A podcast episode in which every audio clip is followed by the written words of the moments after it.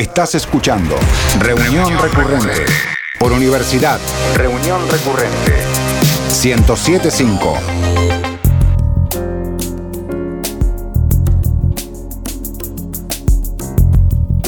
Nos acostumbramos a las nuevas tecnologías, no hay duda de eso. Y por eso en nuestras cabecitas con lógica de dispositivos los archivos son los de Word o de Excel, esos que tenemos guardados en respectivas carpetas amarillas.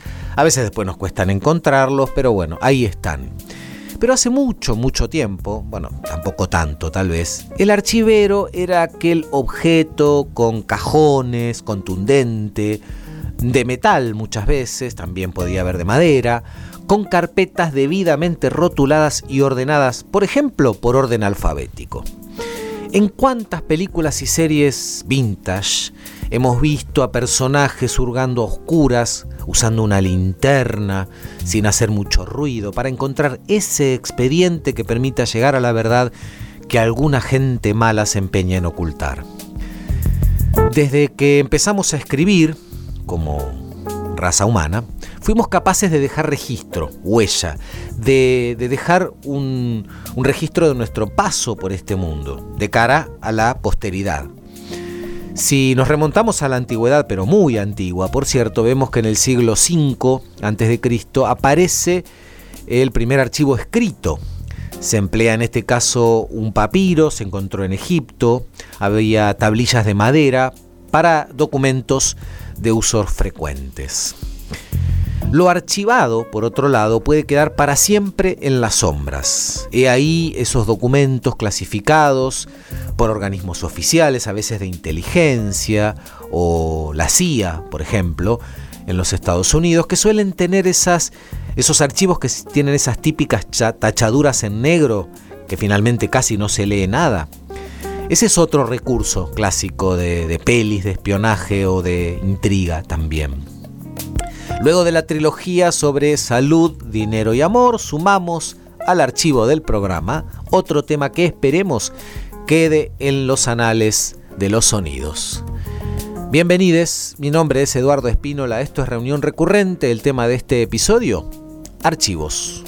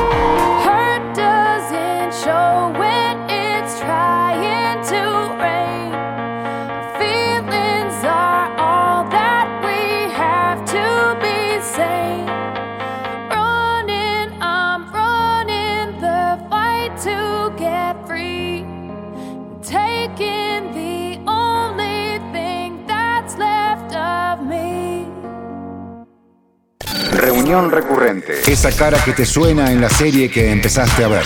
Reunión, Reunión recurrente.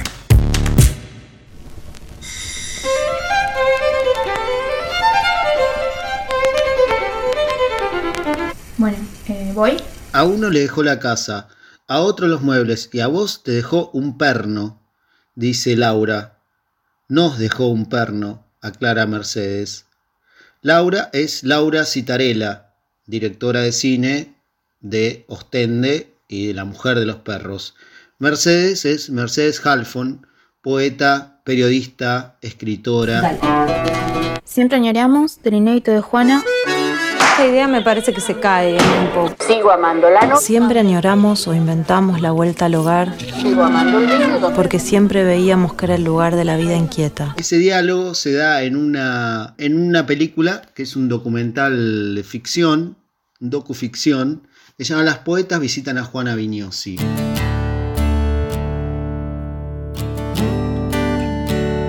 La escena es en la puerta del edificio donde vivía Juana Vignosi. Juana Vignosi fue una poeta que murió en el año 2015 y le deja a distintos poetas, amigos y amigas, eh, distintas cosas. Y a Mercedes Halfon le deja su obra literaria, es decir, le deja todo su archivo completamente desordenado, completamente desorganizado. Mercedes Halfon se encuentra con una cantidad de papeles y de cosas que no sabe cómo, cómo trabajar, ni cómo ordenar, ni por dónde empezar. Platonov, Platonov, qué mal me hiciste. Hace muchos años que estoy enfermo y es por el libro que tú escribiste. Usted no tuvo que volver a la ciudad amada y encontrar otra donde nadie buscaba aquella inquietud. Eh, y eso está presente todo el tiempo en la, en la película. Es, quizás lo más, lo más interesante de la película, que en, algún momento uno se pregunta si es una película sobre Juana Vignosi o sobre la dificultad que encontró Mercedes Halfon al encontrarse con, con la herencia del archivo literario de Juana Vignosi. ¿no? Pero la realidad es que la idea de visita está presente todo el tiempo. No solo visita eh, la casa de Juana Vignosi, que, de la cual fue amiga en los últimos años de su vida, una casa que em, empieza a desarmarse, sino que además visitan su obra, visitan su vida. A, medida que el, que el, documental va avanzando, uno se va encontrando con, con toda la figura de Juana Vignosi. Y el hogar no era como el suyo y el mío el lugar de combate de los que llegamos tarde al palacio, al acorazado o a la plaza. No solo con esto que decía de las dificultades de heredar un archivo literario de una poeta, sino que además se encuentra con la figura de Juana Viñosi, una figura que fue muy potente en los 60, cuando era muy joven, que después se exilia junto a su marido en Barcelona durante 30 años y vuelve al país en 2004, si bien durante los 90 publica algunos libros en el país, recién cuando vuelve empieza de nuevo a tener esa vigencia, esa potencia que tenía, que tenía en los 90 y se hace amigo de muchos poetas jóvenes ella que era muy joven en los 60 y que estaba muy, muy metida en el, en el campo de, de, la poesía y del mundo literario de Buenos Aires, que en ese momento era muy efervescente. Vuelve y se hace amiga de los poetas jóvenes, entre ellos Mercedes Halfon, a quien le deja, a quien le lega su, su obra literaria. Usted me sostiene, pero yo he vuelto a la realidad pavorosa, la que dice, los poetas en los años finales deben sonreír ante las insolencias. Las poetas visitan a Juana Vignosi, entonces tiene esta doble, esta doble virtud, digamos, muy, muy, muy bien lograda por, por Laura Citarella, de presentarnos las dificultades de heredar un archivo y a la vez la posibilidad de ir presentándonos una poeta tan, tan interesante, tan potente, con una voz tan particular como, como es Juana Vignosi. Los poetas al morir, si no se defienden, quedan en las manos que siempre despreciaron. En este capítulo de reunión recurrente que es sobre archivos, los invitamos y las invitamos a ver las poetas visitan a Juana Vignosi, la van a poder encontrar en la plataforma Contar y seguramente en alguna otra plataforma de las que habitualmente suben, suben películas. Nos vemos en el próximo capítulo de Reunión Recurrente.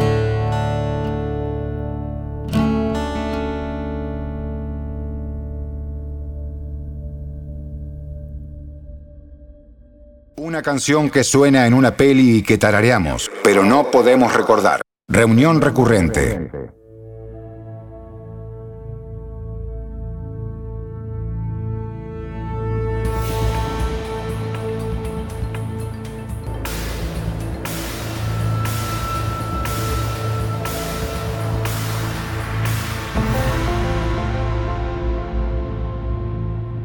Si hubo una serie que partió en dos la década del 90 del siglo pasado, esa fue Los Expedientes Secretos X, X-Files en inglés, una traducción casi literal. Le, sumaron lo, lo, de secretos cuando le pusieron la versión en español. Inscripta esta serie en aquella tradición paranoide y ultra, ultra secreta y ya no tanto, del llamado caso Roswell. ¿no? El 2 de julio de 1947, un objeto desconocido se estrenó en un rancho cerca de Roswell, en Nuevo México. Y allí nació la leyenda sobre visitas de seres de otros mundos que el gobierno de los Estados Unidos se empeña siempre en ocultar. Allí está ese afiche de los expedientes X, un clásico ya que decía I want to believe, quiero creer, ¿no? Con esa nave espacial que tenía un primer plano. Pues bien, parece que se viene una nueva versión de los expedientes secretos X.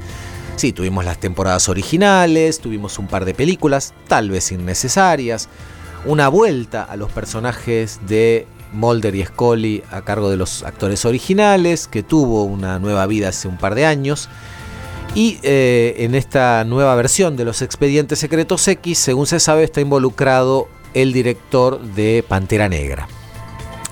Todo indica que volverán las historias de Dana Scully y Fox Mulder, recordemos aquella pareja, eh, ella muy científica y escéptica, él muy marcado por una historia familiar y muy pegado a, las historias eh, que, se corrían mucho de lo, racional, ¿no? Todo indica que va a haber una nueva, una nueva entrega para televisión, no sabemos si para plataformas. Ryan Googler, que es el director de Black Panther y de Creed, está desarrollando una nueva versión con, según dicen, un reparto más diverso.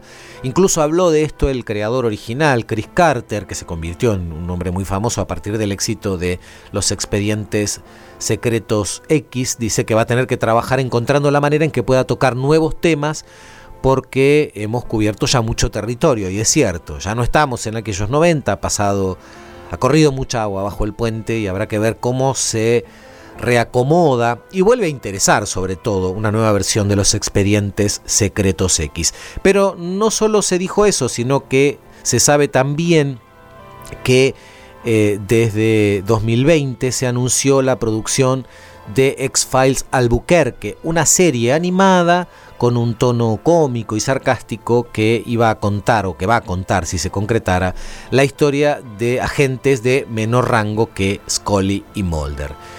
Veremos entonces qué pasa con estos, con estos nuevos expedientes secretos X.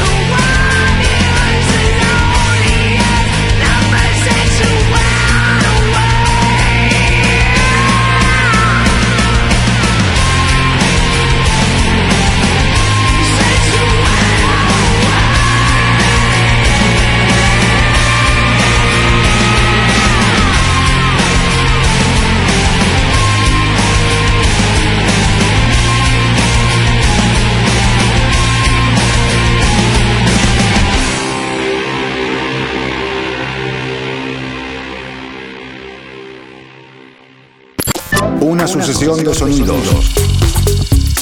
Un eje temático. Reunión recurrente. Un punto de contacto. Dame tu mano. Sígueme, Alberto. Yo te guiaré. Sí, esta es. Oiga, ¿qué busca? El collar. ¡Un collar! Cálmese. Pero no pude resistir a la tentación de darte una sorpresa. Daniel. Hace días y días que muero de ganas de abrazarte. ¿Qué tienes?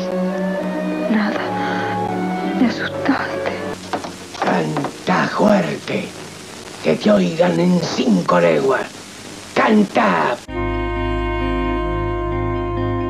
Encontrarse con archivos invaluables no tiene precio y uno de esos hallazgos tiene que ver con el cine, con el cine argentino en concreto y específicamente con una época gloriosa del cine nacional.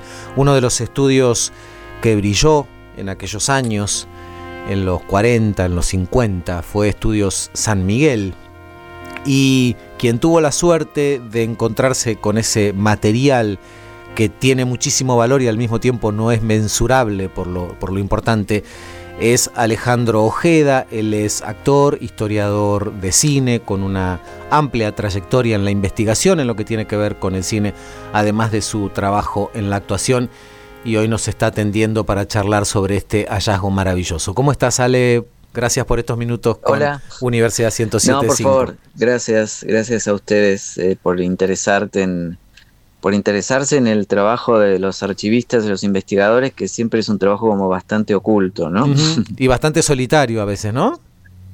Sí, Claro. siempre te Siempre. diría, porque eh, estar digitalizando imágenes o catalogando imágenes es, digo, se trabaja en equipo, pero, Sí. pero es bastante solitario, sí.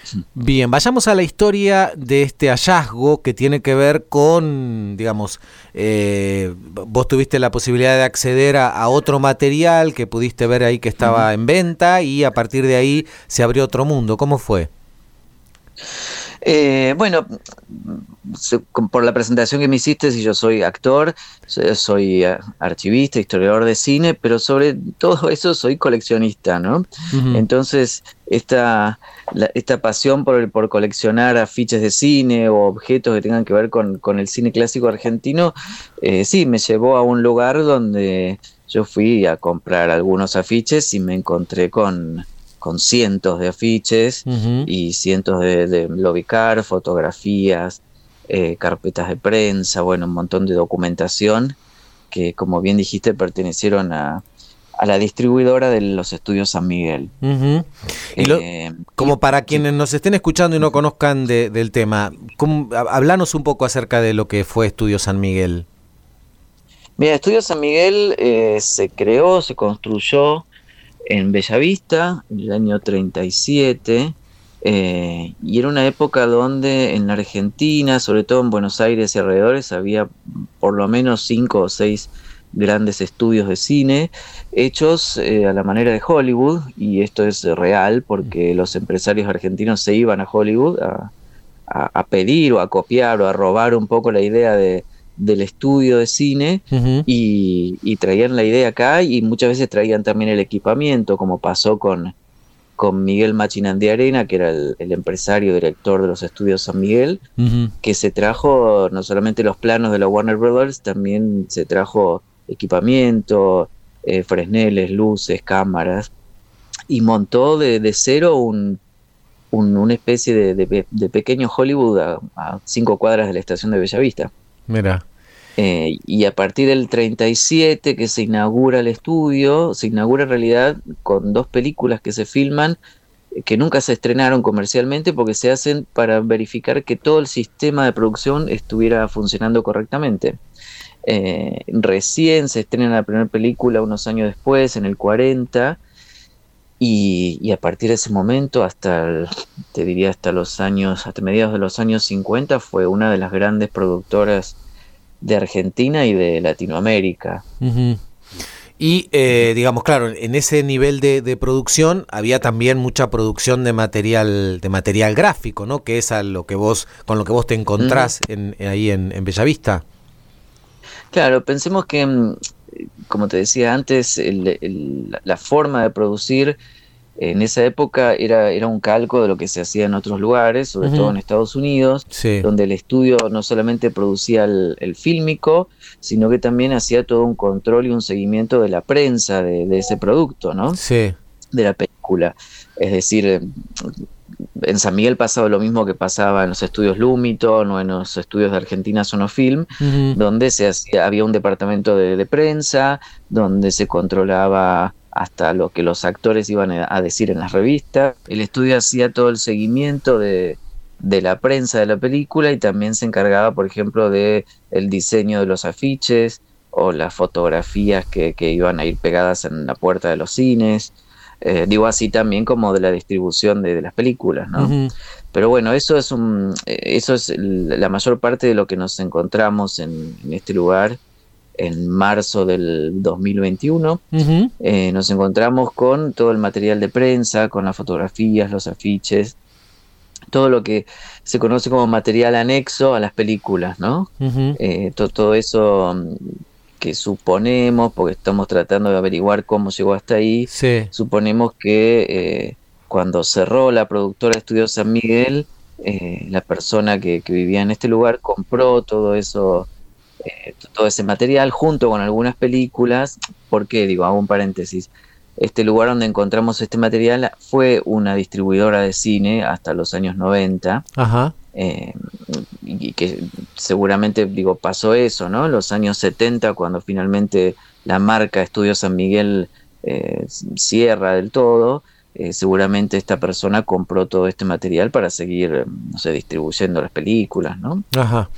Y digamos, cuando vos te encontrás con todo esto, digamos, si vas a, comprar estos, estos afiches, encontrás todo este material increíble, este, te asociás con, con un amigo, ¿no? También coleccionista.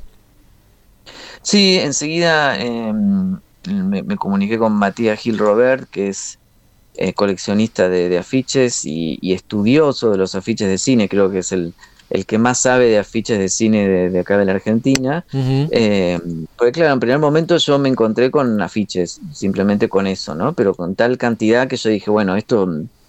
Em, yo solo no puedo con esto. claro. Entonces llamé a él y, al día siguiente estuvo acá en, Capital y, ahí fue al día siguiente en realidad cuando nos enteramos de que había mucho más material aparte de, los afiches. ¿no? Y ahí arranca el proyecto, ¿no? De, de, poder contar con todo este material. Ustedes ahí optaron, o sea, aplicaron, digamos, a, a, un subsidio del Inca. ¿Cómo fue eso?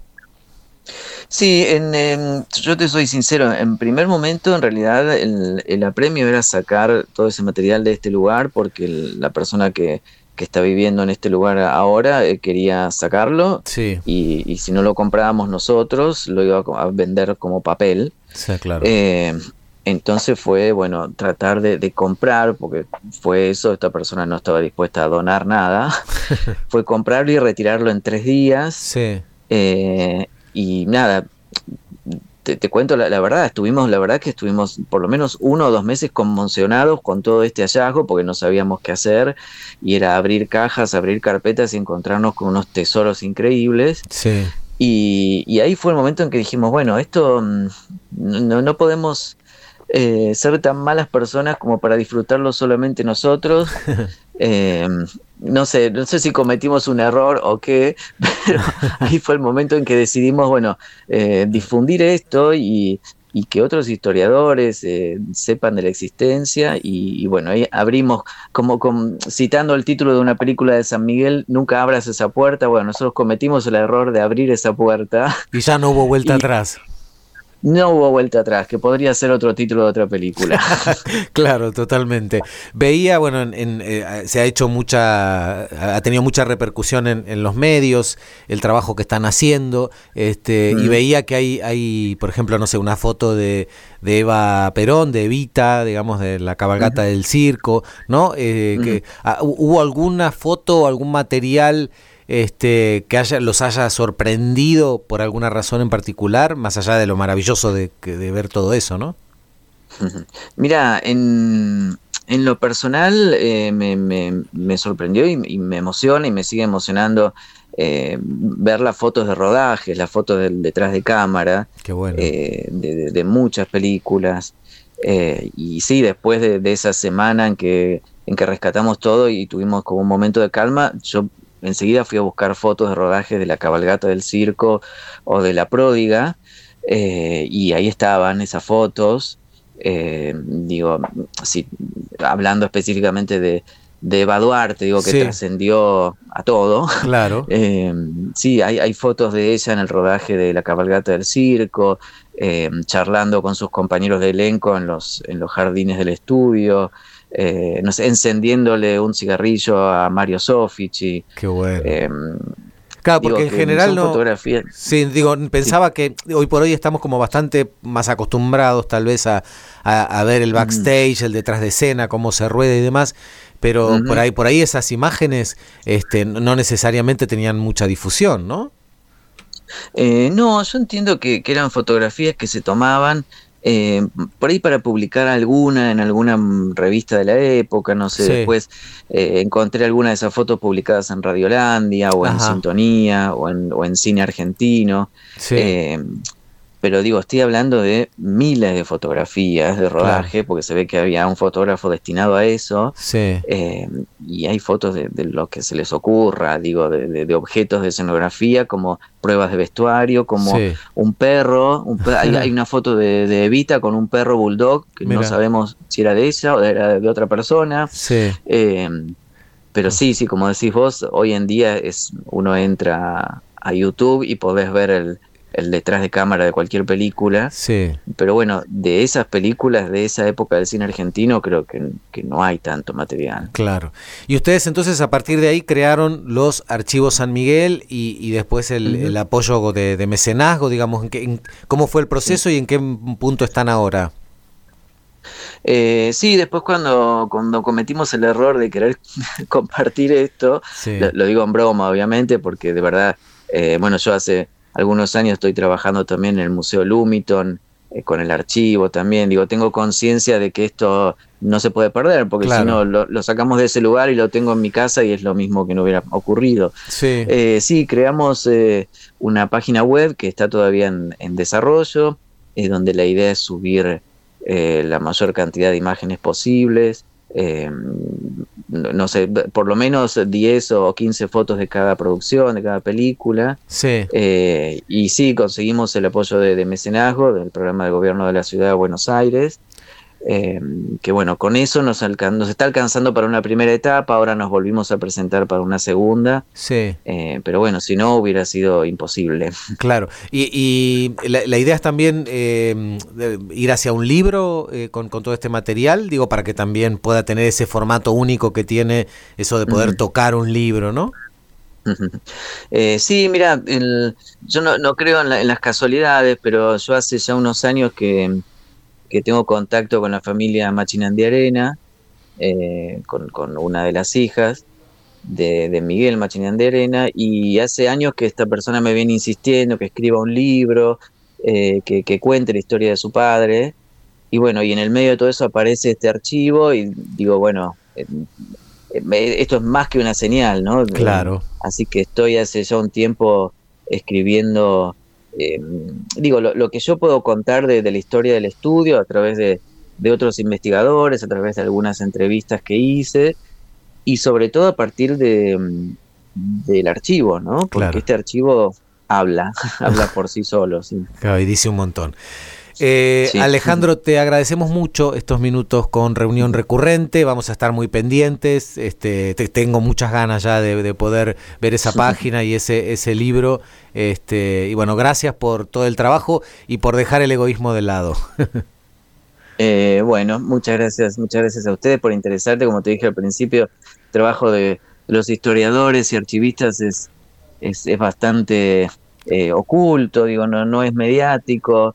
Hay muy pocos, dos o tres que, que, son los más conocidos, los historiadores de cine más conocidos, pero bueno, somos muchos más los que estamos haciendo este trabajo. Bueno, lo mejor para el proceso entonces de, estos archivos de los estudios San Miguel. Bueno, bueno muchas gracias, ¿eh? muchas gracias. Hablábamos con Alejandro Ojeda, actor, historiador, investigador, archivista, bueno, hablando acerca de este hallazgo único que, realmente dan muchas ganas de, de meterse y ver todo esto que nos contaba. Seguimos.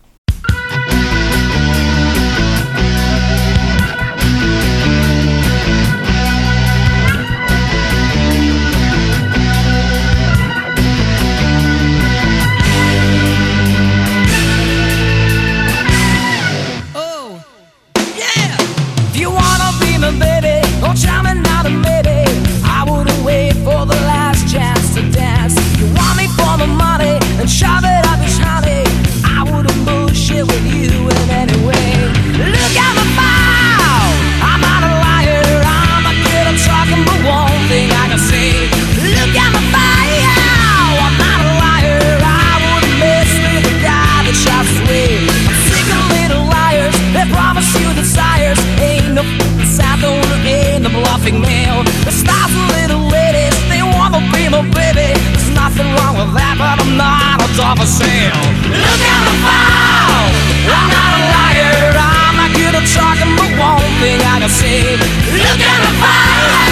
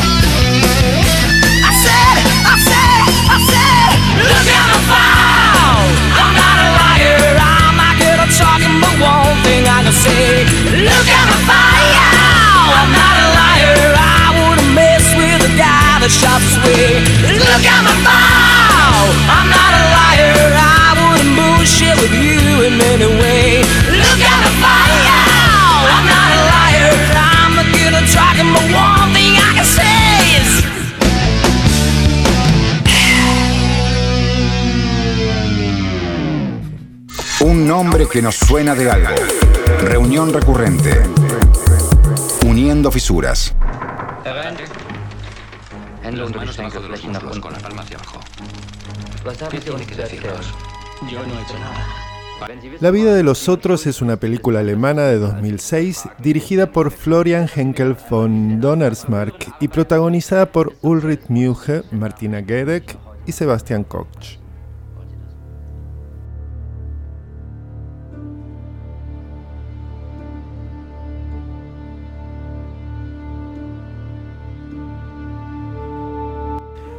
Párrafo 1, Introducción, 1.22 pm. Aunque cada vez más los archivos tienden a ser entes virtuales, información digitalizada en nuestras computadoras o menos tangibles aún en la nube, al hablar de archivos se me aparecen esos muebles grises con cajones metálicos, repletos de fichas ordenadas según algún intrincadísimo sistema. No sé a ustedes. Sean unos, u otros, la idea de archivar, de registrar, me parece siempre una empresa casi destinada al imposible, pero que aunque no se logre, deja inevitablemente un rastro en la realidad. En un sistema regido por el miedo. Georg Treiber, el poeta, considera la RDA el mejor país del mundo. Yo le vigilaría. Nadie está seguro. Pero si averigua alguna cosa, tendrá usted un buen amigo en el Comité Central. ¿Entiende lo que le digo?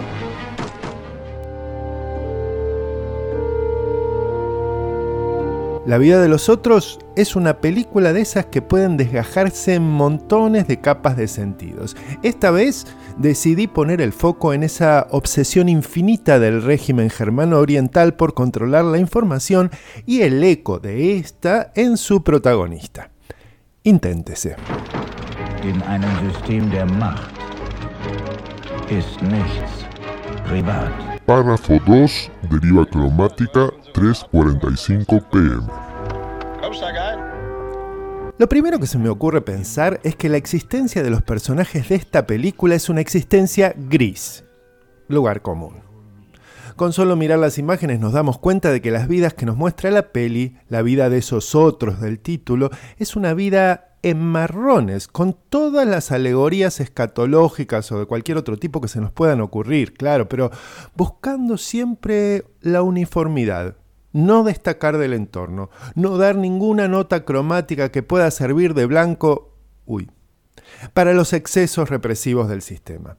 Si apelo a los recuerdos de otros paisajes políticos de aquellas épocas, tampoco es que fueran multicolores, pero bueno, bueno, me propuse tomar la capa de los archivos y dejar el resto. Continúese con el intento. Crista, Crista, se te olvidó nuestra cita del jueves. Vamos, sube. En un sistema de sometimiento. Crista. Abrázame fuerte. La libertad es pura ironía. Párrafo 3, deriva temática 8.34 pm.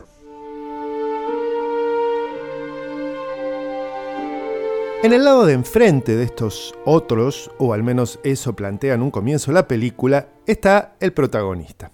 Acá sí se trata de un personaje inequívocamente gris. ¿Estaré dejándome llevar demasiado por los signos que me da el vestuario? No, no creo. Este hombre, decía, el funcionario perfecto de un servicio de inteligencia, ¿por qué le pondrán ese nombre? Cumple con la tarea de investigar y registrar cada segundo de la vida de sus observados con eficiencia ya más que alemana, con una obsesión y un detallismo que lo van enredando hasta hacerse uno con los objetos a observar. Así, así, inevitablemente, como esas enredaderas que terminan sosteniendo a esa pared en la que se supone se sostienen. Amplíese. Crista María Silan, usted sabrá si quiere arruinar su carrera o no, pero no quiero volver a verla en un escenario de la RDA. Seguridad del Estado, abran. Abran. Párrafo 4. Preguntas 3.17 AM.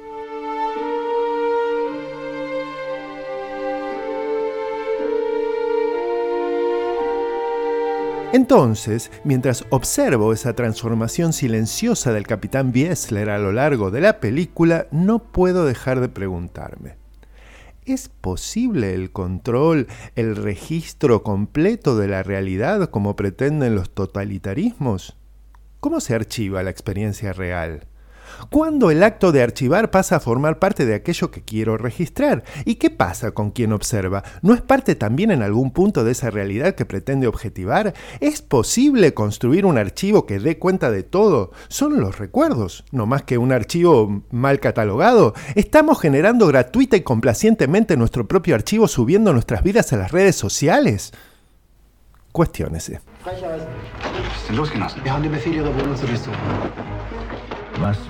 Párrafo 5, conclusión 633 AM.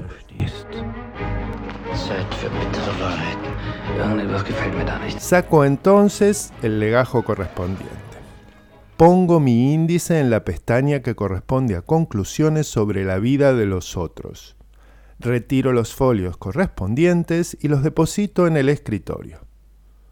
Un total de 32 líneas aparecen tapadas por franjas negras. Final abrupto. Archívese. Señora Sila. ¿Nos conocemos? Usted no me conoce, pero yo a usted sí. La vida de los otros. ¿Sigues apoyando al bando correcto?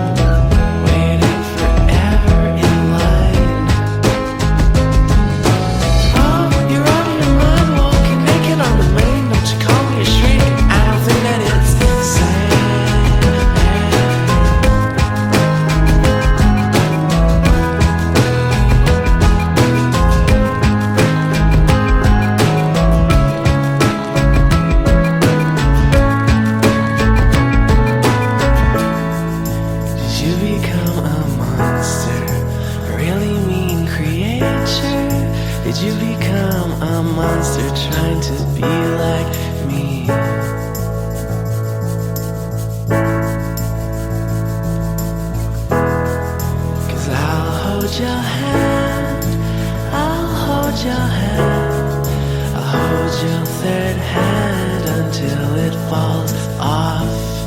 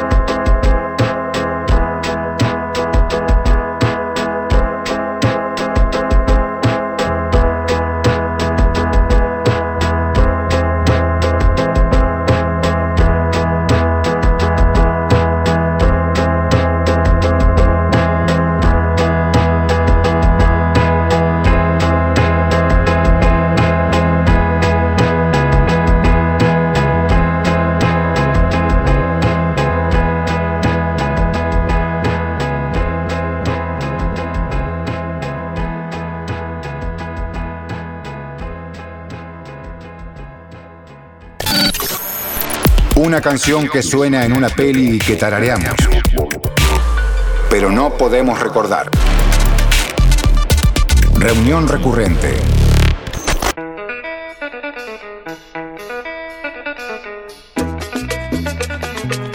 En 2018 se estrenó en Argentina Fotoestudio Luisita, un documental que rescata, a partir de un recorrido por su trabajo y su historia familiar, la vida de Luisita Escarria, una fotógrafa que inmortalizó actores, actrices, vedettes, cantantes y estrellas argentinas de la década del 60 en adelante.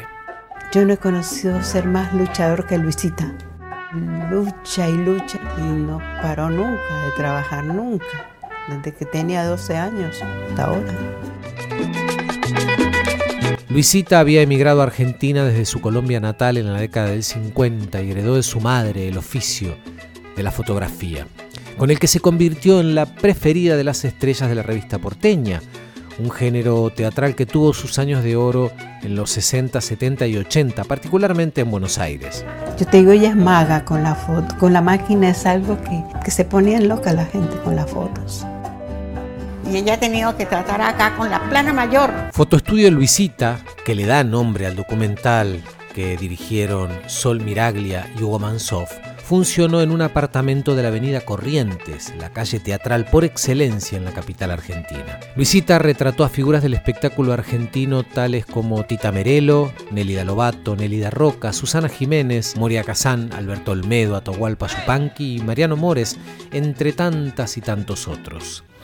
Lo sentaba y empezaba a buscarles el ángulo y le encontraba justo, oye, pero vos ves las fotos que tiene, no le ha fallado una.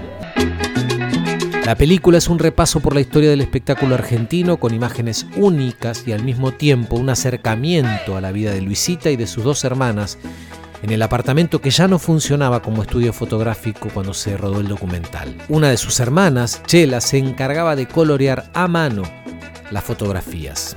mi amor. Esta señora me sacó mi primera foto cuando yo empezaba. ¿En serio? La señora Luisita. Hoy con la computadora te lo hacen en segundos. Muy fuerte para mí esto. El asunto de la tecnología nos terminó. Foto Estudio Luisita sostiene un tono emotivo, cercano, sentimental y rescata la historia de una mujer que siempre estuvo detrás de la cámara, haciendo brillar a otras personas, a las estrellas que se entregaban, a su mirada única. El documental, que derivó además en una muestra fotográfica impactante, puede verse en Cine Art Play, el portal que difunde contenidos audiovisuales de Argentina y de otros países de América Latina.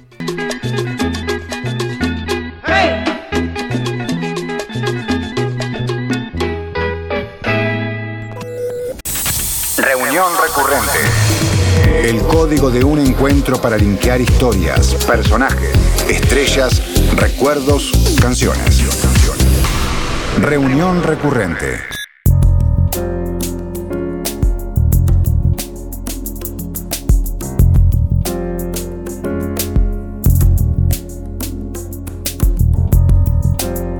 Hasta aquí llegamos con este episodio de reunión recurrente que dedicamos a los archivos, a esta tendencia que tenemos desde hace mucho, desde tiempos inmemoriales, como suele decirse. Esta tendencia, decíamos, a dejar un registro, a ordenar, a que quede algo ahí en algún lugar documentado de nuestro paso por, por este plano. Un poco también para trascender, un poco también para revisitar el pasado, por ejemplo, ¿no? Gracias a Martín Massa por su reseña y su recomendación del documental Las poetas visitan a Juana Viñosi un, documental que tiene que ver con, podríamos decir, un archivo inesperado, un regalo que se convierte en, un problema al mismo tiempo, ¿no? en un perno, como decían por ahí en el, en el tráiler de este documental. Búsquenlo, véanlo, disfrútenlo. Gracias a Alejandro Ojeda por la entrevista que nos concedió para hablar acerca de todo ese mundo que se abrió en, su vida a partir de un hallazgo inesperado y maravilloso como es el de toda esa, todo ese archivo de los estudios San Miguel que nos remontan a la época de oro del cine argentino, a los 40, a los 50, él muy experto en ese tema, actor además, investigador, archivista. Estaremos más que pendientes del resultado de todo el trabajo que están desarrollando para recuperar ese material que como decíamos no, no tiene precio y al mismo tiempo vale un montón. Gracias a Cococho Abatangelo por su abordaje de la vida de los otros. Véanla si no la vieron o vuelvan a, vuélvanla a ver si tienen ganas de meterse en ese, mundo que nos lleva a la, a la Guerra Fría, a la Alemania dividida, a el espionaje de la vida de otras personas, al, control, ¿no? Eh, y todo eso obviamente archivado debidamente. Hacia el final del programa tuvimos un segmento reciclado, se trata de el segmento sobre fotoestudio Luisita, un documental imperdible, búsquenlo, está en cine.ar, véanlo. Es un documental que habla sobre el registro fotográfico de la época dorada, en este caso de la revista porteña, un segmento que en su momento editamos para el programa El Bosque de los Espíritus, que conducía y producía Cintia Neve en, México. Cintia, una de nuestras colaboradoras, y que quisimos traer a colación aquí porque se trata de un archivo fotográfico, como lo decíamos, que vale la pena rescatar siempre. La música que escuchamos hoy, Archive con El fin de nuestros días, One con Filter, uno de los temas de la banda de sonido de una de las películas de X-Files, de los expedientes secretos X, porque dedicamos un segmento al anuncio de una nueva versión de esta serie noventosa por excelencia. A Kelly Family con Look Up My File y a Montuar con Elephant Files. Recuerden que nos pueden escuchar en Spotify, nos pueden encontrar en Spotify y ahí pueden escuchar este episodio, los anteriores, volver a escuchar alguno que tengan ganas, compartirlo, ¿por qué no? Eso siempre sirve para multiplicar el mensaje. En Instagram somos reunión-recurrente, ahí vamos publicando los contenidos de cada semana y comunicándonos con ustedes. Y recuerden también que cada lunes nos encontramos aquí en Universidad 1075, los lunes a las 22. Mi nombre es Eduardo Espínola, esto es Reunión Recurrente y nos escuchamos la próxima.